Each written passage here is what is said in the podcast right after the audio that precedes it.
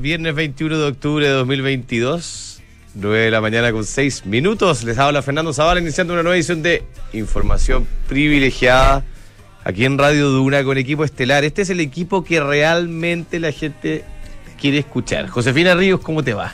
Muy bien, ¿y a ti, Fernando? ¿Qué tal? Estás muy enérgico hoy día. Renovación, juventud, Sí, energía, alegría- alegría y juventud. alegría, sabiduría, derroche de optimismo en este, Sí, derroche de optimismo y este- gracia. Ah. En este panel de, de bastante novedoso este panel, ¿ah? Habíamos estado una vez juntos. Una vez, mañana. pero no un viernes, creo, ¿ah? Porque No acuérdate sé. que los viernes son especiales en información Son muy especiales, un día muy esperado además. Sí, no muy solamente esperado. porque comienza el fin de semana. No, no solamente por información privilegiada, digo, claro. Por muchas razones. por Oye, muchas vamos a tener en la segunda parte de la sección Emprendedores, no se lo pierdan, a eh, el fundador de Price, esta empresa que se está abriendo en el Nasdaq, Sí, empresa la primera chilena en abrirse en el notable. Nasdaq. ¿ah? Así Sí. que mm, es un programón, además vamos a hablar de temas inmobiliarios. Pero te quiero dar la palabra porque tú estás, yo sé que tienes toda una serie de cosas preparadas. Después No, vamos a hablar, después vamos a hablar de Inglaterra, después vamos a hablar de Snapchat, pero primero Ah, sí, no, de Chile tú vamos a hablar un poquito. tienes el micrófono. Sí, no, hoy día, o sea, ayer, el ex ministro de Hacienda, Rodrigo Valdés, eh, expuso en un seminario organizado por la FP Cuprum, que se llamaba Cierre Económico del 2022. No era muy original el título, pero es bastante importante. El seminario del final, ya. claro. Básicamente un cierre de ciclo. Ah, bueno, ya. Analizaba un poco lo que había pasado este año, pero sobre todo el ex ministro de Hacienda mira lo que viene hacia el futuro.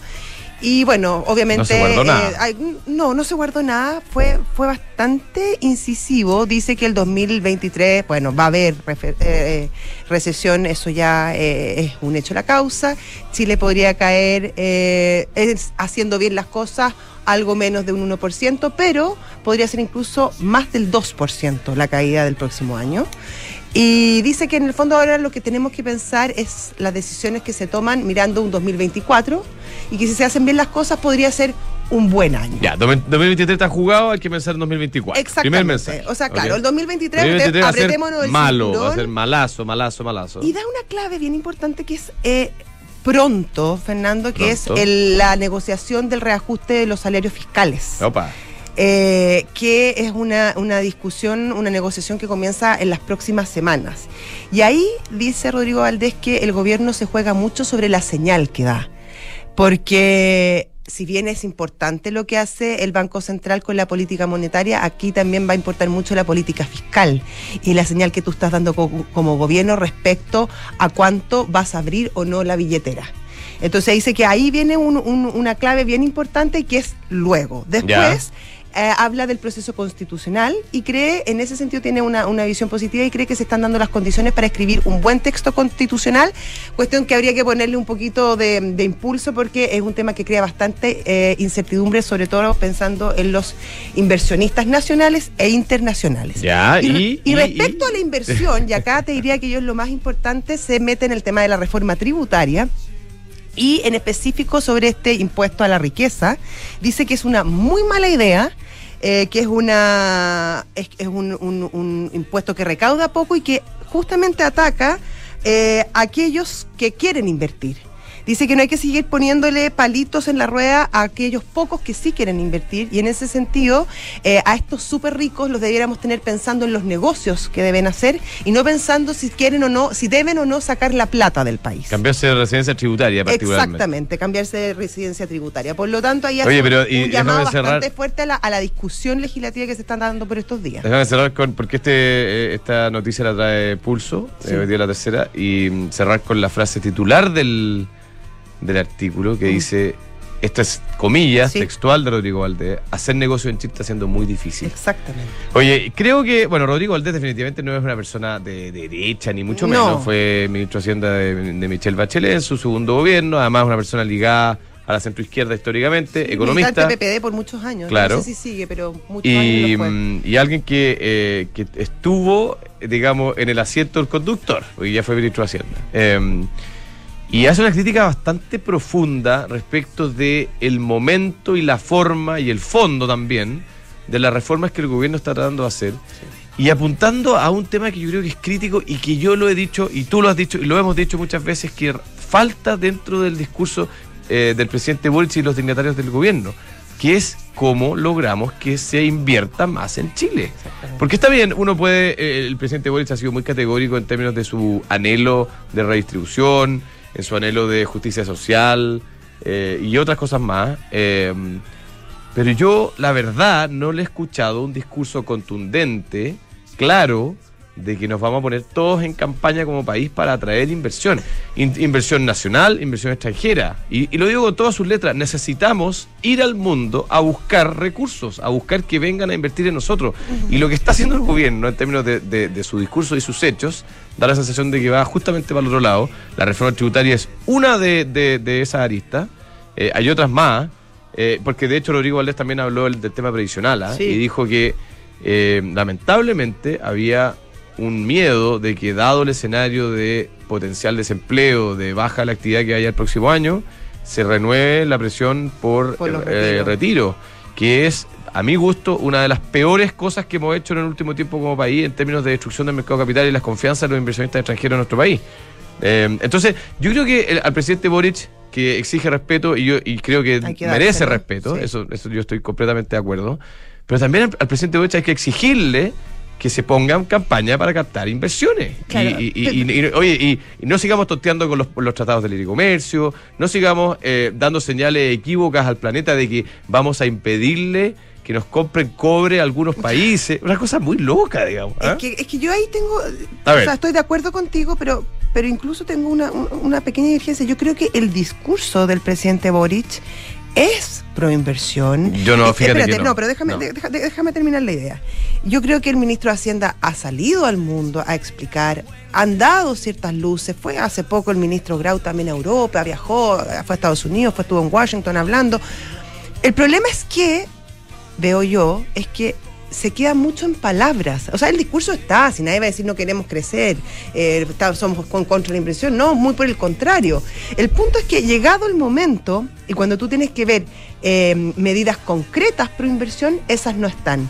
Y muy por el contrario, a veces hay medidas que van en contra de la inversión. Como por ejemplo esta discusión tributaria que aleja los capitales en vez de atraer capitales. Como por ejemplo Oye, todo el tema de permisología, donde en verdad está muy difícil concretar proyectos. Eh, eh, se paralizan, hay algunos que se desechan de frentón y muchas veces de- muchos de estos proyectos cumpliendo con la normativa. Mm. Entonces, eso es lo que me preocupa a mí. Porque, las último- palabras, las palabras, Oye, todo da para el discurso. Pero, cuando- inversión- pero hay que ver en el, en, el, en el concreto, en el piso, la pelota al piso, Claro. cómo se están haciendo las cosas. Reformas, proinversión, proyectos que se aprueben y un freno definitivo, final a la violencia. Exactamente. Sí, que eso es lo que, lo que yo creo que falta. La, mm, eh, el gobierno debe ser más comprometido, más jugado en frenar la violencia. Esa es la base. Si, si tenemos violencia, y hoy día en la entrevista a María Teresa Vial de la Cámara de Comercio de Santiago en, en el Mercurio, donde dice. Eh, esta cuestión de reducir la violencia sigue siendo súper insuficiente. Claro, es decir, los fo- es que ha como, disminuido el tenemos menos violencia. Bueno, pero sigue, sigue habiendo violencia y con violencia no se puede hacer nada. Bueno, Sí, a mí me molesta cuando se habla de, lo- de los focos aislados. Claro. Porque son aislados para quién? Claro, para, para- aquel para- que para lo vive en ese momento no, es del- nada de aislado. Y para una persona como por ejemplo la gente que vive en el centro de Santiago que lleva... o en, o en Puente Alto. o en Puente Alto, pero, pero ponte tú la gente que vive en el centro de Santiago, que lleva tres años, todos los viernes, sin poder salir de su casa. Para esa persona los focos no son aislados. ¿Qué querés que te Para- diga? no, son, son todo menos aislados. Oye, dos noticias adicionales. Ayer, obviamente, todos sabemos, re- renuncia Liz Truss. Sí. Eh, se espera que el próximo viernes tengamos claridad de quién va a ser el, el nuevo líder. Eh, se habla de, bueno, de eh, Richie Sunak, que fue el competidor de Liz Truss en, en esta pasada. Se habla de Boris. Johnson. Se habla de Boris Johnson, una cosa increíble. Hay otra persona que se llama Penny, se me olvidó el apellido, pero que otra parlamentaria que, ¿no? que, que podría, podría estar ahí. No está nada de claro. Tampoco está claro si no se van a llamar elecciones. ¿ah? Yo no descartaría esta altura Ayer que... hablábamos con Juan Pablo Iglesias, que sabe mucho de Ajá. política internacional en, en- en- en nada personal con Matías del Río, y nos explicaba que este llamado a elecciones generales que ha hecho la oposición en general, el Partido Claro, Laborista, Adelantar, porque igual se hay que llamar en, Claro. en- en- en enero. El 25 de adelantarla enero, eh, se ve muy, muy poco probable. ¿Por qué?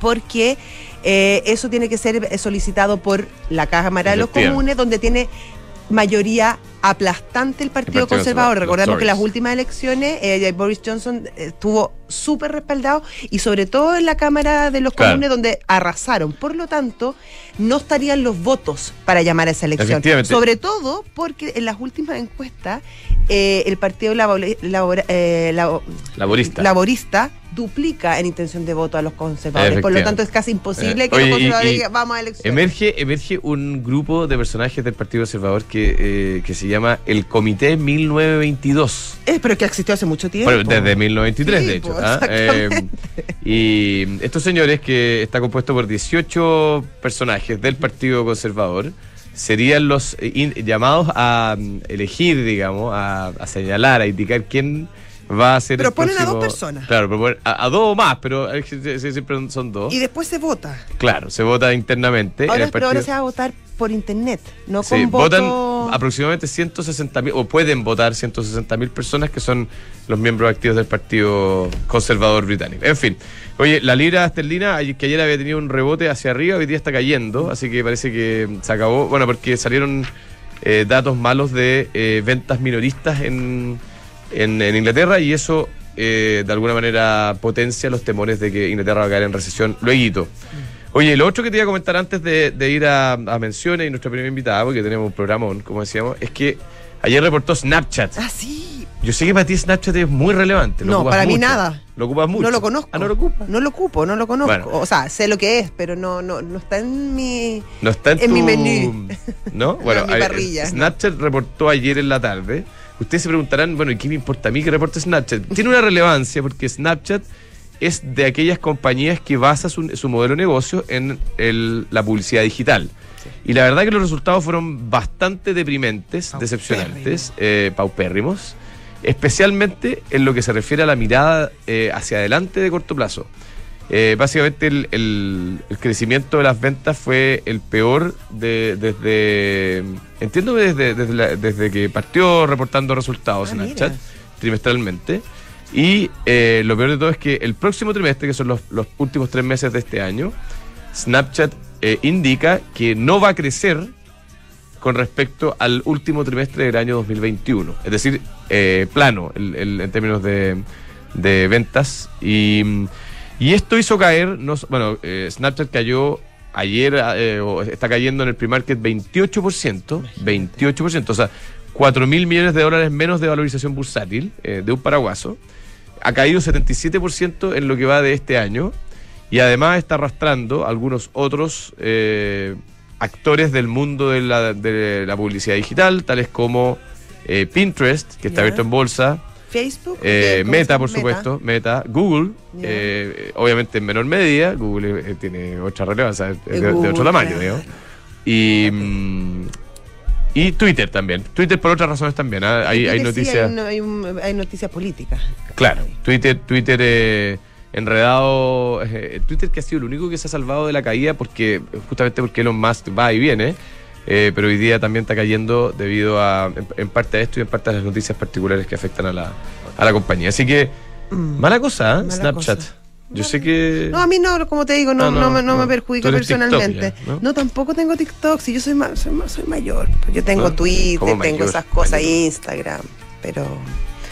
pero te conozco el mundo. Oye, demos una vuelta rapidita. En Europa, el FTSE 100 en, en- en UK cae 0,88% la bolsa, el DAX alemán un menos 1,39%, el CAC francés menos 1,90%. Bien rojo todo hoy. Duro. Sí, duro. El Nikkei también, 0,43% abajo. Así es.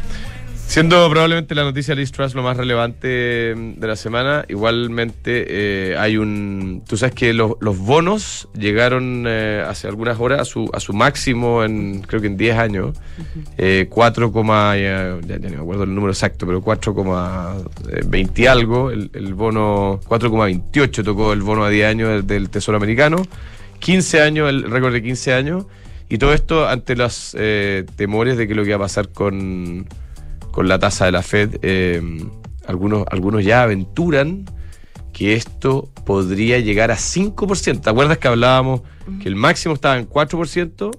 Bueno, algunos ya dicen, oye, eso ya hace rato que, que va atrás y podría ser 5% el máximo durante el próximo año. Oye, el dólar en Chile en este momento es 9.92. ¡Opa! Ah, estamos a punto. Eso no lo hemos comentado. estamos, sí, a puertas de la luca. Mismo, oye, mismo fenómeno a todo esto. ¿ah? Eh, cambio en las expectativas respecto al alza tasa de la FED, Exactamente. que impulsa nuestra, nuestro tipo de cambio para abajo. Y hace caer las bolsas, los pre-markets. y Además que está cayendo a- adicionalmente está cayendo el cobre fuerte, ¿eh? Sí, 1,4% el cobre. Exactamente, probablemente por China. Ya. Ya, oye, tenemos grandes invitados, así que mm, vamos a nuestras menciones. El Fondo Inde- Independencia Renta Inmobiliaria, además de, bueno, de, de tener un portafolio diversificado, de tener un equipo de personas extraordinario que, que permiten administrar esta- este, este pool de activos, entrega un dividend yield superior al 9%, o sea, ha entregado durante los últimos 12 meses un dividend yield superior al 9% sobre el valor de mercado promedio. Y además su valor bursátil está hoy día bajo el valor libro, así que para algunos esto puede ser una oportunidad de compra interesante. Conózcalos usted, ahí. Independencia Administradora General de Fondo. Oye, ya comenzó la temporada de matrimonios y eventos, tú bien lo sabes. Sí. ¿Tú, estás, tú te tocan hartos matrimonios todavía? Sí, bastantes. Sí, es que a mí ya menos. Estoy como en una época con menos matrimonios. ¿Por qué? Porque mi amigo ya se casaron y los hijos de mi amigo son muy chicos. no se casan, claro, claro, me tocan como los de oficina. Bueno, pero ya vendrán, ya Pero en esta oficina se casa poco la gente. Bueno, pero tú reemplazas matrimonios por eventos. Activamente. Sí, no, no, no, sí, sí, yo, sí, mi, mi, mi agenda de, de eventos Claro. ahí, ahí va, Como se que hay que va manejando. trote al- a las pilchas igual, digamos. ¿eh? Bueno, igual uno para y para eso uno necesita encontrar ropa, obviamente que te haga sentir elegante y preparado para cualquier eventualidad. Brooks Brothers te invita a revisar su nueva colección pensada justamente para ese evento especial en todas las tiendas Brooks Brothers y también en brooksbrothers.cl. El mundo del vino es la cadena de tiendas especializada en vinos más grande de Latinoamérica, pero no solamente tiene vinos, ¿ah? Em, son expertos también en ron. Te invitamos a probar el afamado ron diplomático. Yo de todas maneras lo voy a Este probar. fin de semana lo vamos a abrir, ¿cierto? Sí, sí, sí. Además que una botella preciosa. Es que a mí me da pena abrirlo. Sí. Este es un ron elaborado con pasión por maestros roneros expertos en la producción de rones excepcionales para los paladares más exigentes. Encuéntralo en todas sus tiendas. El mundo del vino, un mundo de pasión por el vino. Y ahora se negocia, tu empresa puede obtener financiamiento para pagar sus proveedores o adelantar el pago de órdenes de compras y facturas. Visítalos en www.senegocia.com. Falcom, una empresa de asset management independiente cuyo negocio es la distribución, administración y asesoría de inversiones financieras en los mercados locales e internacionales. Está dirigido a clientes institucionales, a family offices, a fundaciones y a personas de alto patrimonio. Falcom con M. Y la nueva multiestrada B2S ya está en Chile. Oye, ¿viste la foto? Lo comentamos, No, De la foto del señor director, director en su Ducati. Tirando pinta como No, loco. Ah, no podía ¿A más. dónde iba? No sabemos todavía. Yo sé. Ah, tú sabes. Yo sé. Ya tú sabes. Yo ya sé. tú sabes. yo Ok, sé. Puedo decirlo, pero no, para que vamos a estar arreglando su vida privada. Bueno, ven a conocerla y descubrir sus grandes mejoras versus la versión anterior. Agenda un test drive con ellos, que no te lo cuenten. Ducati Chile en Avenida Las Condes, 11.412. Llegó a EconoRed eCheck, el nuevo sistema que te permite decir adiós a las filas, a los trámites y a los papeleos. Solo debes registrar tu tarjeta al momento de realizar tu reserva y luego retiras tu vehículo pasando directamente a buscarlo. EconoRent, mejor tarifa, mejor servicio. Vamos, sí. Claudia Acosta, presidenta del Comité Inmobiliario de la Cámara Chilena de la Construcción. Muy buenos días, ¿cómo le va? Muchas gracias, muy bien. Hola, Feliz de que, me hayan, de que me hayan invitado ahí. En esta semana tan importante, además. Sí, por el lanzamiento WIC, que ha sido un evento bien exitoso. A ver, cuéntanos qué es lo que es esta, qué está pasando esta semana. Partamos por ahí. Mira, esta semana, eh, esta es una iniciativa que se hace todos los años, ya esta cuarta versión, y es la tercera digital. Eh, es un evento en el que se invitan a inmobiliarias a participar con sus productos. Eh, todo esto, al ser digital, es como en el fondo tú vitrineas a través de, de la web. Eh, son 100 empresas las que están participando y inmobiliarias ofreciendo sus productos. Y adicionalmente, este año se nos sumaron entidades financieras como mutuarias y bancos. Básicamente para el tema de cómo finalmente financio estos proyectos que me interesan. Sí, así es. Entonces, eso es como. Que, que eso pasó a ser un tema hoy día, ¿no? Sí, pues. O sea, por supuesto, pues es parte de, de Sobre lo todo que. con las tasas. Eh, Con las tasas, con la inflación, fíjate, ¿eh? o sea, más que las tasas, las tasas hoy día están más o menos como estábamos en el año 2017, 18. Ah, ya. Lo que pasa es que vivimos una época de tasas nunca antes vistas, o sea, el año 2019 eh, fue, mm. fue bajísimo. Pero hoy día más que la tasa, yo creo que lo que nos impacta mucho es la inflación. O sea, en el fondo... La cuota del crédito. La cuota del crédito. O sea, eso te hace que no califiquen clientes porque los sueldos no subieron proporcionalmente a lo que subió la UEF. Claro. Eh, ese, es el, ese es el tema. Oye, ya, y, solamente para dar el dato, ¿dónde se puede acceder a esto de manera, porque es digital, entonces, ¿en qué dirección? Wickinmobiliario.cl, perfecto. Sí. Oye, y, expandiendo un poquito más el tema, eh, estamos viviendo, o al menos así lo leemos en la prensa, una situación bastante complicada para el sector inmobiliario. Eh, ha caído la demanda, eh, ha subido los costos, además hay más complejidades desde el punto de vista del financiamiento. Entonces, ¿Cómo lo ven ustedes desde la Cámara eh, Chilena de Construcción la situación actual de las empresas del sector inmobiliario? O sea, las empresas estamos complicadas todas. Estamos viviendo una seguidilla de problemática arrastrada desde la crisis social, eh, pandemia, guerra en Ucrania, los costos se nos elevaron porque nosotros somos un país que importa o sea, no somos un país industrial o tenemos una industria muy pequeñita.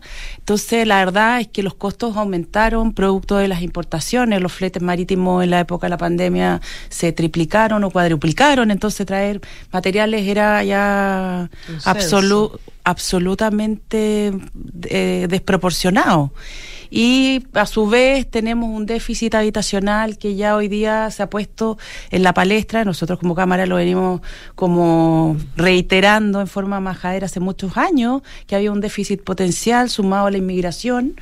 Eh, por lo tanto, eh, era el déficit interno más el atender a una población que llegaba eh, y hoy día hay políticas públicas para atender a ciertos sectores que son la clase vulnerable, pero también estamos, como el WIC, tiene foco en la clase media, la media acomodada, la, la, que no, no, no, tiene subsidio, no tiene, no tiene ayuda estatal. probablemente hoy día lo está pasando peor.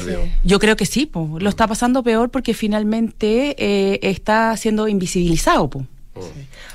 Claudia, eh, hoy día escuchaba en la mañana en, en, en la radio que bueno, está toda esta cartera que es bien interesante de obras públicas y en vivienda también. El, ministro Monte ha sido bastante activo, sobre todo lo que tú decías, para, para proveer de casa a sectores que hasta el momento están bien deprimidos y no, no tienen muchas alternativas.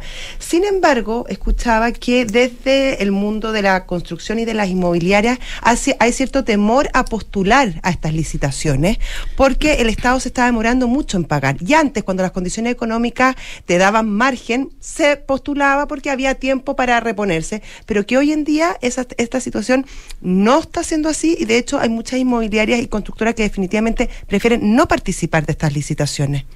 Mira, em, sin hacer un juicio como al tema gubernamental, la uno en el diario está viendo empresas que están quebrando y habitualmente están vinculadas, no todas, obviamente, porque hay un problema arrastrado, como les decía, eh, vinculadas a temas estatales. En obras públicas eh, se sociabilizó harto que había un tema de fijación de precios en peso, siendo que los costos se nos habían disparado, por lo tanto hubo una gestión tanto gremial de las mismas empresas para tratar de hacer eh, polinomios que fueran justos y también en el tema de las viviendas, las viviendas subsidiadas. Em, hay, entiendo, atraso en cadenas de pago que es algo que también estamos visualizando y tratar de ver si se puede hacer algo. Em, eh, eh, eh, hoy día la, la empresa dedicada al rubro de la construcción es una empresa frágil estamos eh, en una fragilidad por todos lados, porque finalmente no somos solo las empresas, sino que toda la cadena que nos acompaña. Entonces, cuando tenemos en un, eh, eh, problemas financieros como empresa, ya sea para el MOP, para subsidios, nos, nos, impacta y nosotros a su vez impactamos a toda la cadena, rompemos la cadena de pago. Y eso es súper grave. Oye, se han conocido casos de varias inmobiliarias y constructoras grandes, digamos, eh, que, que, han tenido que acogerse a, a procesos concursales, eh, reorganizaciones, liquidaciones. ¿Ven ustedes y ves tú la posibilidad de que haya más empresas que tienen que caer en esa situación en el corto plazo? Nosotros creemos que la industria está súper golpeada, súper, súper. O sea, ¿va a mover más casos de empresas? yo creo que sí. Ven- Es que venimos arrastrando. Este, este es un arrastre de tratar de. eh, la, la industria de la construcción es una industria muy resiliente. O sea, se ha parado de crisis increíble. No, y, que, y que además genera mucha, mucha Mucho eh, empleo, eh, sí. y- empleo y también mucha actividad económica, porque O sea, hay muchas áreas que, que, que conviven justamente. Claro, en no este es sector. solo la obra, piensa Claro. un, te- un proyecto inmobiliario, estoy yéndome a lo que a mí sí, mi, pues. ma- mi mayor expertise, se demora aproximadamente 36 meses entre que yo lo pienso, Lo sueño, claro. lo sueño y lo termino vendiendo. Y hoy día la verdad es que estamos estamos complicados y complicados no solamente por las las empresas que están declarándose en eh, reorganización, sino que también porque le- porque estas empresas han tratado de eh, asu- o han- les ha tocado asumir también problemas de certeza, terce- certeza Eso normativa. eh, el, tema, el tema de los permisos, porque bueno, el caso más emblemático es el proyecto Plaza Gaña, Claro. que está todavía parado, entiendo, eh, con cientos de millones de dólares ahí esperando que alguien haga algo. Y algunos ya hay bastante invertidos ya. Sí. O sea, la, la, la industria inmobiliaria es una, una industria que ah, se apalanca en el banco. Por lo tanto, es súper terrible cuando tú no logras cumplir los plazos, porque, porque te comen los intereses, porque en el fondo empiezas como a retroceder en la proyección en la que tú invitaste a, a- a- a tus inversionistas. Entonces, en el caso de, de este proyecto, por ejemplo, Plaza Egaña, lo mismo que Estación Central, eh, finalmente el, el- la señal o el el reclamo que es el que damos como, como gremio es ¿por qué no antes? ¿Por qué no antes nos dijeron cuáles eran las reglas? Mm, claro. ¿Por qué durante? No cuando ya tenía un tercio de la plata Ya, porque hay un costo, Mm. hay un costo hoy día, eh, en el caso de Estación Central son 6.000 unidades Imagínate. Mm. con ¿Qué el déficit con que esa? tenemos. Entonces, o sea, en el fondo es porque pre y no en el fondo, eh, Claro. porque hoy. Claro. Y ese es el problema. Oye, ya, vámonos a Wiki Inmobiliario de vuelta. ¿Dónde, dónde están las, las oportunidades? Porque yo creo que todos los que están escuchando quieren saber eso. O sea, ¿dónde están las papitas, crees tú? ¿Dónde hay que mirar? ah? Mira, hay que mirar y cotizar. Hoy día la, la ventaja del WIC es que está con eh, las principales ofertas son eh, unidades de entrega inmediata. Ah, ya listo. Esa- Llegar y llevar. Llegar y llevar. Sí, ese es el ese es el foco del WIC y esas yo creo que son las reales oportunidades. Las inmobiliarias necesitan, necesitamos salir del stock, entregar los edificios, entonces yo creo que hoy día las oportunidades son esas. Eh, las, la- como les decía, las unidades que se venden hoy día son proyectos pensados De todos tamaños, eh, localizaciones geográficas. Está, mira, tenemos, entiendo que hasta ayer habían 90 mil visitas al Opa. sitio. Ah, o sea, y la meta era 100 mil. Y Ya, Claudia, o y sea, tienen, Y esto está el domingo. Y tienen casas, oficinas, tienen de todo tipo de, es, de es proyectos. Dedicado, es, es dedicado a la vivienda unifamiliar Ya, principalmente, Departamentos, departamentos, digamos. casas. Eh, hay casas, Capta- casas hay depto- menos oye, oferta. deptocasas. Claro, de Sí. Deptocasas, claro. Sí. eh, está dedicado a, a viviendas, ese es el principal foco, en comunas, como les decía, como centro y toda la, la- el área que la rodea, Recoleta, Independencia, San Miguel, Asistente. Estación Central. O sea, para inversionistas también puede ser. Puede ser también una oportunidad para inversionistas, dado alguna... Hay ciertas. Eh, depreciación instantánea. por eso ahí. hay cierta, hay ciertos temas tributarios que, que funcionan hasta este año, por lo tanto podría ser un buen momento para invertir Podría en esa ser un buen momento para, sobre todo el inversionista que es el, el que compra y tiene Perfecto. para jubilar y para... Exactamente. Esa es una gran oportunidad, pero la principal así es fijarse en entrega inmediata. Espléndido, Claudia, muchas gracias. Wikinmobiliario.cl, 90 mil visitas, así que apúrese, porque Sí, capaz que ya no quiere. Se lo habían llevado todo ya. No. Eh, y además está el financiamiento, está, está entretenido. Muchas gracias, Claudia. Muchas gracias Hasta por luego, Claudia, hasta luego. Chao. Claudia Costa, presidenta del Comité Inmobiliario de la Cámara Chilena de Construcción, hablando de bueno la situación y además el Wiki Inmobiliario, oportunidad para los que le están mirando ahí una, una inversión potencial. Excelente. Oye, yo te quiero contar que si tu objetivo es un auto, tener tu propia casa, como por ejemplo las que nos ofrecen en WIC Inmobiliario, o estudiar en el extranjero, lo puedes cumplir invirtiendo directamente desde tu app Santander en tu teléfono. Seleccionas la sección Objetivos y comienzas a invertir ahí, a ahorrar. Más información en santander.cl, Santander, tu banco. De ahora en adelante puedes pagar en restaurantes con un código QR sin tocar dinero ni máquinas, comprarte libros de estudio con descuento, cargar tu celular, aceptar todas las tarjetas en tu negocio, cobrar a través de un link de pago. Mercado Pago es la fintech más grande de Latinoamérica. Y en XTV, eh, la mejor tecnología y educación financiera se unen para que puedas acceder a los mercados de la mejor manera. Descarga la app y comienza a invertir hoy. Más información en www.xtv.com. Oye, hablando de inversión inmobiliaria, es tiempo de pagar menos impuestos. Invierta desde 1990 UF en una oficina en Providencia, aprovechando el beneficio tributario de depreciación instantánea. Invierte hoy en Both. Esto es belargaoth.cl. Both. Y a veces crear grandes historias comienza con nuevas experiencias. Hoy el diseño se une en excelencia con el New Peugeot 3, no, 308, que combina una experiencia de conducción única, un look cautivador que no deja a nadie indiferente. Bienvenido a la experiencia 308, New Peugeot 308, Unique Sensations. Descúbrelo en peyo.cl. Oye, este programa se ha puesto muy internacional, ¿ah? Y Sí. cada uno de los que viaja, Sí. que a mí no me ha tocado todavía, manda una foto, te incluyes tú. Sí. Desde eh, algún lugar del mundo con Natumi. ¿ah? Es una que, cosa increíble. O sea que pasear por el mundo sin una tumi a esta claro, altura es eh, impensable. exacto. Impensable. Tumi es la marca internacional en productos de viaje, estilos de vida y negocio. y Ya está en Chile con su innovadora propuesta de maletas, bolsos y accesorios. Visítalos en tumichile.cl. ebook es un software integral de gestión de personas que te permite llevar la felicidad de sus colaboradores al siguiente nivel, automatizando todos los procesos administrativos en una misma plataforma. Súmate a la experiencia Book y crea un lugar de trabajo más feliz. Visita book belargauk.cl. PwC tiene la combinación única de capacidades multidisciplinarias que te ayudan a generar valor para la sociedad, para tus accionistas y para tu entorno. Te ayudan a construir confianza para hoy y para mañana. Esto es The New Equation, nuevas soluciones para un mundo distinto. Vamos. ¿Qué es Ah, vivir más así? Oh, Ah, Moncho. ¿Qué es vivir Oh. más simple? Es disfrutar todas las comodidades de una gran casa y todas las ventajas de un departamento en los espectaculares Deptocasas Los Olivos de Almagro. Conoce más en almagro.cl. Ahora sí. ahora sí. Grandes ideas que hoy son realidad. Viernes de emprendedores en Información Privilegiada.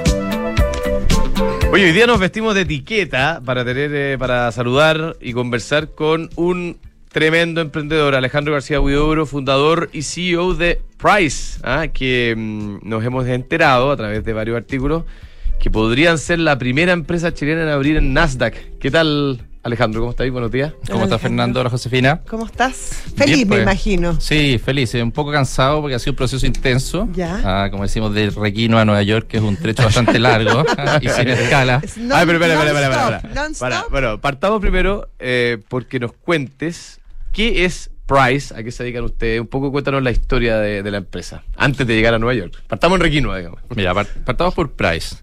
Eh, somos una empresa que partimos hace 16 años en Requinoa, eh, exportando con oficina comercial. eh, en ese minuto, básicamente, haciendo kiwi. Y después nos fuimos integrando en otras frutas. Hace 11 años construimos nuestra primera planta procesadora, que también está en Requinoa. Y hace seis años partimos con nuestros campos. Hoy día, bueno, este año partimos con nuestros primeros proyectos en Perú, con producción internacional. Y mm, te lo cuento así porque eh, en el campo, que somos un rubro bastante tradicional, dicen, bueno, ustedes partieron al revés.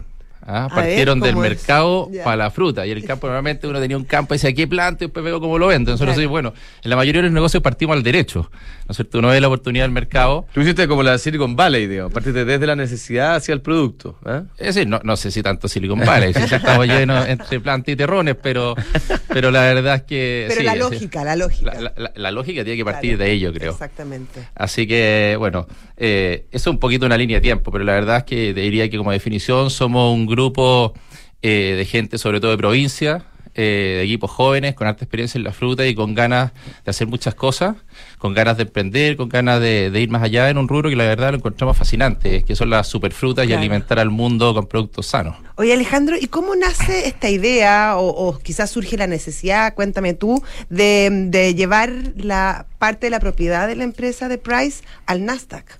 ¿Y por qué el Nasdaq y no otro índice? Mira, dicen que cuando uno mete en una pieza gente buena, algo bueno sale. ¿ah? O, o al revés, si tenéis mucha gente, oye, un Depende tremendo... de cuántos sean en la pieza. Bueno, si, si tenía algunos desordenados pueden quedar problemas grandes, pero Pero, eh, mira, estábamos hace tiempo viendo cómo crecer. La industria frutícola, yo diría, post pandemia se ha ido consolidando. Hay grandes inversionistas financieros, hay fondos más estratégicos comprando empresas en todo el mundo, en una industria que siempre ha sido atomizada. Normalmente la industria de la fruta ha sido productores locales o, o- o nacionales, es decir, estamos los portadores de Chile, de Perú, de Argentina, etcétera, y los importadores de distintos mercados. Y yo diría que con todo este tema de, de, de- de esta revolución que nos trajo la pandemia, de, de querer alimentarnos mejor, hoy día hay conceptos como la seguridad alimentaria que han salido, sí. digamos, a la palestra que antes no eran tema. Eh, se generó una hora de consolidaciones que ya veíamos un poquito antes de la pandemia que estaba pasando. Eh, y yo creo que la pandemia aceleró todo. Entonces, ¿qué está pasando hoy día en nuestra industria? Nuestra industria está siendo, es bastante local, pero en esta consolidación se están armando empresas muy globales que van a tener producción de todos los países, plataformas comerciales propias. Entonces, en vez de ser una industria que está separada en distintas capas, digamos, eh, hoy día te vas a enfrentar empresas que son monstruos globales, fondo, monstruos en el buen sentido de la palabra, de grandes, de, de- de cosas grandes que están haciendo. Así que eh, nosotros vimos esto con, por un lado, una preocupación, porque no nos podemos quedar atrás, no nos podemos quedar como unos exportadores chilenos, o en este caso hoy día de Perú, y, y- salir a competir con esta empresa totalmente integrada. Entonces empezamos a ver formas de, de poder crecer. Y para nosotros, que hemos sido una empresa que partimos, digamos, con, con ganas, talento, eh, pero cero peso, y hemos ido reinvirtiendo todo en nuestro camino, pasar a las grandes ligas era algo bastante difícil. Entonces había distintas opciones dentro de esta. Hay muchos fondos dando vuelta, etcétera, pero normalmente cuando tú te asocias con alguno de estos tipos de instituciones, independiente que sea una parte minoritaria, ellos quieren el control o algunos vetos que finalmente cambian el espíritu de la empresa, y eso es algo que no queríamos transar. Así Oye, ya, y, y, eh, me imagino que también eh, la apertura del Nasdaq tiene que ver con aprovechar oportunidades. Entonces, tú ah, conversaste, partimos con los kiwi en, en Requinoa, hoy día están en, en el mundo, con me imagino que más allá de solamente kiwi. ¿Dónde son las oportunidades que ustedes ven y que los llevan también a ir a buscar estos recursos al Nasdaq? Mira, un poco para terminar la otra. Ah, dale, dale. El, el hilo, sorry. Que quizás me alargo mucho de repente. y se No, puso no, bueno hablar y no sé si me pongo latero me dicen. Tenemos hasta las Oye, 6 de la tarde. Ya, tenemos vamos. Podemos seguir en el PM. si me ¿no? traen agua, pu- puedo hablar todo el rato. Bueno, oye, y en este proceso eh, habíamos tenido conversaciones con la gente Ameris, que son chilenos, Sí. eh, y que habían estado visitándonos por ciertos temas agrícolas, les interesaba mucho, estaban viendo, digamos, cómo hacer algo en el mundo agro, y justo habían lanzado este tema del SPAC con los Rose Hill.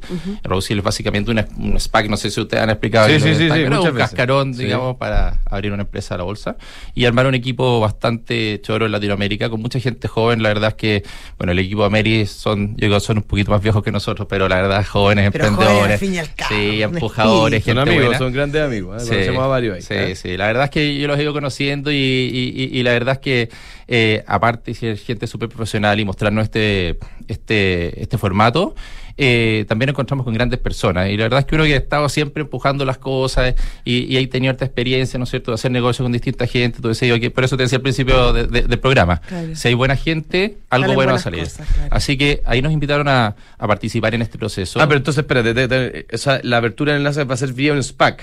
Es un SPAC. Ah, ya, ya. Que eso no, no lo teníamos claro. Eh, O sea, no, no van a hacer un IPO propiamente. No, no, no.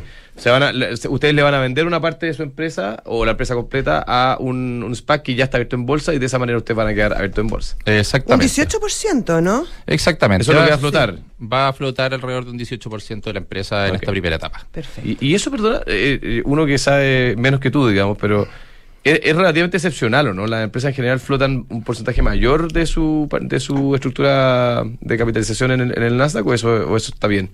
Yo te diría que hay, de las dos cosas. Hay empresas que flotan muchísimo más, eh, sobre todo las empresas en Estados Unidos que son grandes empresas. Es difícil ver empresas controladas. además. Exactamente. Porque sobre todo necesitan inyecciones de capital muy grandes, entonces ahí se van diluyendo bastante. Pero también el mundo de la fruta pasa lo contrario. Es decir, los niveles de flotación de la empresa son bastante menores. Entonces, esto yo diría que para partir es una flotación bastante interesante según lo que se definió. Perfecto. Ahora, siendo realistas, nosotros somos una empresa chica para esas ligas. Eh, y, y el mecanismo del SPAC, como tú me preguntabas, versus un IPO, es porque es un mecanismo que es muy eficiente para empresas que van a ser. claro. Claro, no para las que todavía son. Entonces, eh, nos permite un fast track, si queremos llamarlo, eh, para acceder al mercado financiero más eficiente del mundo. Y, y- y en esto que hablamos antes, de, de este proceso de, de consolidación de la industria, nosotros no. Decimos, no nos queremos subir al carro, queremos ser los trenes, la locomotora que hay adelante, y para eso necesitamos un poquito más que las ganas, necesitamos una billetera un poquito más firme más para poder consolidar, etcétera, porque siempre decimos la Oye, los sueños son siempre grandes, pero la billetera no alcanza para todo, así que eh, esta inyección y, y- y el acceso a herramientas de financiamiento eh, nos permite soñar mucho más en grande y poder concretar planes a más largo plazo. Y eso es lo uno con lo que te preguntaba Fernando antes respecto a las oportunidades, este aumento, estos capital extraordinario que iba a llegar por esta vía está pensado básicamente que para comprar más campos, para tecnologizar, para nuevos mercados, ¿qué es lo que están visualizando ustedes? Mira, tenemos varios frentes de, de batalla. El primero es que queremos reforzar la posición en Chile. Si bien en Chile hemos tenido más ruido últimamente del que quisiéramos, eh, la verdad es que Chile es un país maravilloso desde el término de producción frutícola, tiene tremendas ventajas y hay productos que solamente se pueden producir acá eh, en el hemisferio sur de forma eficiente, así que hay un- una gran parte de eso que va para Chile. Vamos a seguir creciendo en el proyecto en Perú. En Perú partimos con producción este año, tenemos una genética de arándano, unas variedades que olvide lo que son. Ustedes pensarían que son cerezas azules, crujientes, dulces, pero decimos, Me aquí vamos... una ciruela. No. Oye, olvídate, van a ser lo- los próximos super snacks. Ya. No, tremendo. Y además, eh, aquí estamos hablando de hemisferio sur. Pensemos que cuando miramos el mundo, en la fruta existe la contrastación, porque tenemos el verano, ¿cierto? Y nosotros Claro. producimos por estaciones. Y la fruta fresca no dura mucho. Entonces, y menos las superfrutas como la cereza, la, la- la, eh, los arándanos. Entonces, tenemos que estarlas produciendo en la estación que corresponde. Por lo tanto, para alimentar el hemisferio norte, que es el 80% de la población y donde está probablemente más del 80% de, De la demanda, de claro. tenemos que tener una posición fuerte en el hemisferio sur. Y si uno mira el mundo, El Latinoamérica, perdón, el hemisferio norte, y, y si uno mira el mundo, eh, Latinoamérica va a ser el huerto Obvio, del mundo. Claro. Por un lado tenías África, es un poco más complicado, el otro Oceanía, que no tiene muchas ventajas, entonces aquí tenemos climas mediterráneos y privilegiados donde podemos crecer. Ahora, tenemos que tener una posición todo el año, por lo tanto, vamos a- estamos avanzando con proyectos en Asia, principalmente en China, estamos en el norte de África y sur de Europa también, principalmente con el tema arándano y, y. Norteamérica. Yo te diría que hay, hay posiciones en Portugal interesantes, la zona de Huelva en España, pero Marruecos, Marruecos, y Egipto Sí. son súper interesantes también. como Oye, ¿qué porcentaje de la fruta que ustedes venden es producida por usted? Te pregunta así gruesa, ¿no? Hoy día es súper poco. Eh, poco, o sea, en términos le- de valores, menos del 20%. Ok. Es decir, nosotros en el fondo somos una plataforma que hoy día básicamente lo que hace es que tiene fruta propia para complementar eh, la, dem- eh, la oferta de nuestros productores. Trabajamos con más de 300 productores, hay productores grandes, hay medianos, hay chicos, hay de todo tipo, de muchas frutas, y estamos creciendo con esta plataforma no solamente para integrarnos, porque en este tema de consolidación hay un tema que que también nos preocupa. eh, siempre digo, yo, yo nunca me voy a olvidar de esas primeras reuniones cuando de repente cerrábamos con un acuerdo con un productor, cuando nos iba mal al principio en una servilleta y todavía seguimos trabajando con muchos productores. Y, y la verdad es que después de muchos años tú ves que esta industria se consolida, se están transformando en mega empresas con campos propios, toda la consolidación. Y los productores si nosotros no hacemos una plataforma que tenga la posibilidad de llevarlos de la mano en conjunto, una conversación más eficiente, pueden quedar muchos fuera de esto. Y la verdad es que creo que hay un círculo virtuoso tremendo, no solamente en llevarlos, sino en lo que es la economía regional. Yo soy Claro. provinciano y por eso te lo digo. Eso te quería preguntar, o sea, también hay un acompañamiento y un seguimiento de estos productores respecto a cómo plantar, qué plantar, qué productos utilizar, porque la agricultura está lleno de productos para la helada, para el sol, para los que, que, que requieren bastante capital y que muchas veces hay productores que son más chicos que les cuesta llegar a, a, eso, a, a esos requerimientos. Sí, la, bueno, una de las cosas que fue atractivo para nosotros de esta eh, apertura al Nasdaq, que es el proceso que estamos iniciando, es el acceso a un financiamiento más eficiente. A ver, yo creo que ahí hay dos cosas que, que están muy alineadas con lo que estás diciendo. Cuando, por ejemplo, si uno está aquí en- en este edificio, uno sabe cuánto va a ser el metro cuadrado. Eh, el tasador dice lo mismo, el banco, el que compra, el que vende, ¿no es cierto? Y el cliente, todos saben más o menos, más o menos 5 o 10%. En la agricultura, eh, tasar un, un, un campo puede ser, oye, ¿cuánto es la, es la tierra? ¿Es el flujo? Es decir, es una cosa que puede ir de 1 a 5. ¿Tiene agua, no tiene agua? Bueno, tiene agua, la mayoría tiene agua, pero, pero, pero es muy difícil tasarlo y por lo tanto nuestras garantías y el entendimiento del sector financiero a esto es complejo. Por lo tanto, las estructuras de financiamiento, cuando estáis pensando en largo plazo y en inversiones que, oye, si la economía está bien hoy día te presta la plata, pero si en tres años más tú ya iniciaste un Mm. proceso y la economía se chanta y el banco no te presta la plata, eh, se tranca mucho. Y aquí vamos a, enfrentar, digamos, eh, una necesidad por alimentos, sobre todo salud en el mundo tremenda, y tenemos que ver la forma de financiarlo. Y ese es el problema que tenemos no solamente a nivel eh, de productores chicos, que lo tienen obviamente mucho más eh, pesado que nosotros que tenemos ya una estructura y tenemos un nombre en el mercado y conocemos a muchos bancos que nos han apoyado, digamos, por muchos años. Entonces, el acceso a este financiamiento más eficiente, estructuras más de largo plazo, oye, hay cosas tan locas, como digo yo, que en Requino no existen, como que se nos acercó un inversionista en Nueva York y nos dice, señores, nos gustó la empresa, por lo tanto, nosotros estamos dispuestos a invertir con ustedes a cambio de acciones. Hay un si- sistema eh, de, de- de- de aumento de capital, pero on demand. Y hay un inversionista que dijo, yo puedo poner una línea a disposición de ustedes de 150 millones de dólares para los próximos tres años. Y ustedes me pueden pedir básicamente entre 0 y 20 millones de dólares en cada pedida. Tienen Wow. un Oye, Oye, un, sí. un mail, ¿ah? Preséntanos al pregunta, inversionista. que nos queda, nos queda un minuto. Eh, pregunta más como sobre el rubro en general. Ustedes obviamente son de los líderes de esto en Chile. Este, eh, mencionaste la pasada del agua, eh, hay temas de, de valor, se está discutiendo un proceso constitucional, no, sa- no sabemos qué va terminar. ¿Cómo ves tú el rubro del agro? Especialmente, en, yo estoy de acuerdo contigo, Chile tiene una posición privilegiada hoy día para salir al mundo y ofrecer productos de calidad, pero también podemos dispararnos los pies y terminar matando. Entonces, ¿cómo, cómo ven la situación actual del rubro del agro frente a los desafíos regulatorios del mercado? Mira, yo te diría que eh, voy a ser un poco duro en lo que voy a decir quizás, pero este proceso constitucional eh, ha tenido mucho de pasión en muchas casas y poco de razón. Todo el mundo habla del derecho humano al agua. Oye, eso existe, eso funciona. Váyanse al sur de Santiago para ver que toda el agua del río Maipo se viene a la ciudad y que los campos tienen el resto de lo que queda. Por lo tanto, eso es algo que es una discusión bastante creada, te diría yo. Y, oye, y podemos tener el agua, el- todo el agua del mundo. ¿Y ¿Pero qué pasa con los alimentos? ¿Dónde están los derechos humanos a la alimentación? Si nosotros lo que hacemos con agua es transformarla en alimentos. Entonces, yo creo que hay una discusión que es bastante irracional y tenemos que bajar las cosas concretas. Yo creo que lo que pasó en septiembre fue una tremenda noticia para el país porque el fondo del país dijo mayoritariamente, ¿saben qué, señores? paremos la tontera, hagamos las cosas razonablemente bien, como lo hemos hecho en muchos años de nuestra historia, ¿no es cierto? Eh, Claro, y, y que nos han tenido como un país, exactamente, como un país súper estable. Así que, Más razón, pregunta, pero definitivamente, yo creo que vamos a entrar en razón y aparte que eh, aquí lo que se está haciendo es creando valor por todos lados y, y- y yo creo que algunos loquitos que aparecen de repente con estas consignas, hay que informar bien. Hay que, hay- yo creo que ahí nosotros tenemos una deuda pendiente que el fondo no hay, hay mucho que se tiene que saber para que toda la ciudadanía no sepa sepa el valor que aporta, ¿no es cierto? trabajo esto. pedagógico. Sí, absolutamente. Alejandro García Huidobro, fundador y CEO de Price, felicitaciones, suerte. Entiendo que están en el proceso. Esto no- eh, a final de año, ¿no? Eh, debería quedar. Eh, primer trimestre del 2023. Primer Bueno, trimestre nos, viene a contar acá cuando esté todo.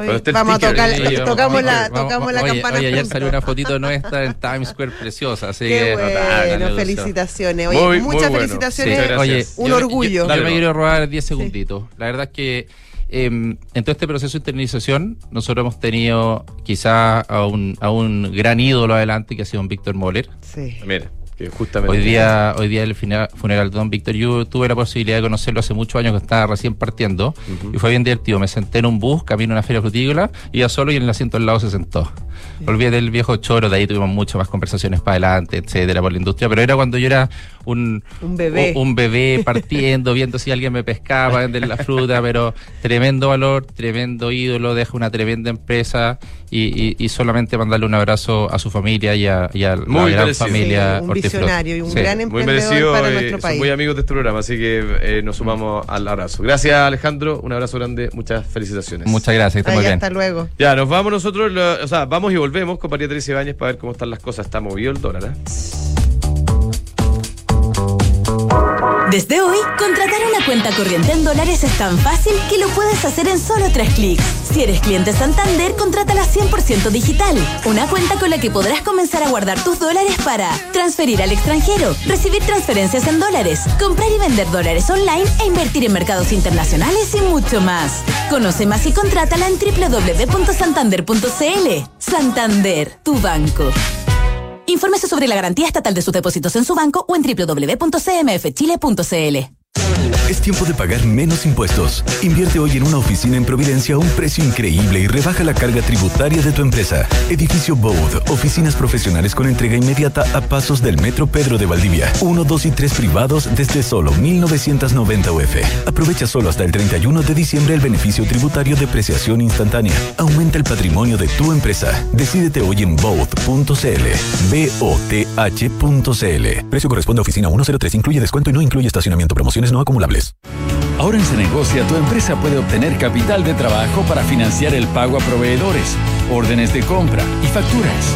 Nuestro financiamiento lo realizamos en alianza con Fingo, que es más rápido con las mejores tasas y 100% digital.